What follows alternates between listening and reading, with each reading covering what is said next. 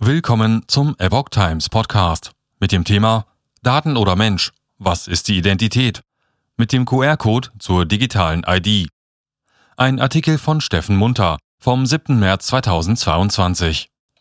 Die WHO verhilft ihren Mitgliedsländern mit technischer Unterstützung der Telekom zur Digitalisierung ihrer Bürger.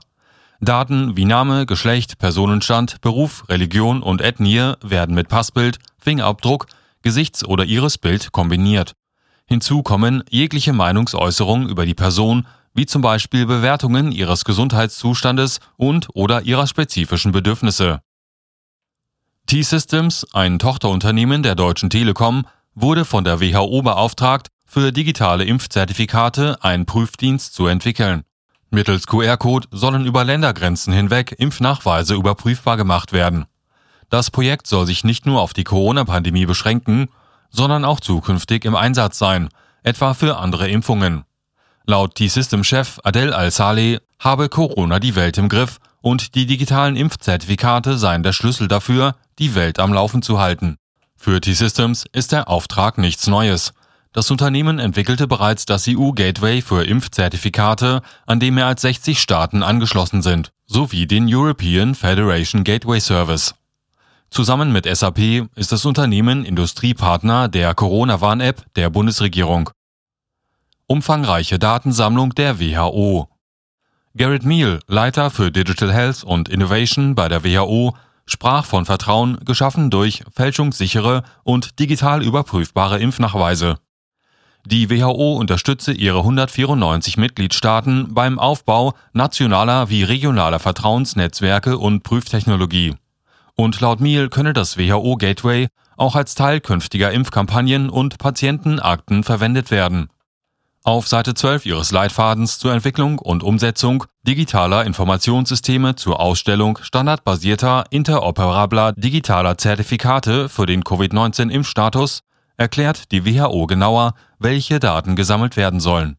Das sind Biografische Daten, also Personaldaten wie Name, Geschlecht, Personenstand, Geburtsdatum und Ort, Herkunftsland, Wohnsitzland, individuelle Registrierungsnummer, Beruf, Religion und ethnische Zugehörigkeit. Biometrische Daten wie ein Foto, ein Fingerabdruck, ein Gesichts- oder Irisbild, Gesundheitsdaten sowie jegliche Meinungsäußerung über die Person, wie zum Beispiel Bewertungen ihres Gesundheitszustands und oder ihrer spezifischen Bedürfnisse. Nutzung der Steueridentifikationsnummer WHO und T-Systems sichern beim Aufbau des Gateways Transparenz und strengen Datenschutz gemäß der Datenschutzgrundverordnung der Europäischen Union zu. Außerdem wird das Gateway mit anderen Teilen des Systems zusammenarbeiten, die bereits von der WHO entwickelt wurden. Und ein Sicherheitsaudit mit Penetrationstests sei Teil der Entwicklung, heißt es. Ein anderer Schritt in Richtung digitale ID ist in Deutschland ein zentrales Impfregister. Wie die Berliner Bundestagsabgeordnete Ottilie Klein, CDU, bei Servus TV erklärte, brauche man eine valide Datenlage für eine mögliche Impfpflicht. Es soll in den kommenden Monaten fertiggestellt werden. Die CDU-Abgeordnete Klein beteuerte, dass es wichtig sei, dass es von einer staatlichen Institution geleitet wird. Zitat, eine vertrauenswürdige Institution. Man habe sich mal die Möglichkeit der Steueridentifikationsnummer angeschaut. Da hätte man eine Anzahl an Basisdaten. Die Steueridentifikationsnummer haben ja alle Bürger dieses Landes, die hier gemeldet sind. So klein. Dann könne man im Zuge der Erstellung des Impfregisters auch ganz gezielt ungeimpfte ansprechen und informieren, so die CDU-Politikerin. Recht auf analoges Leben gefordert. Die Risiken der Überwachung für die Menschen sind beachtlich und erinnern an das chinesische Sozialkreditsystem.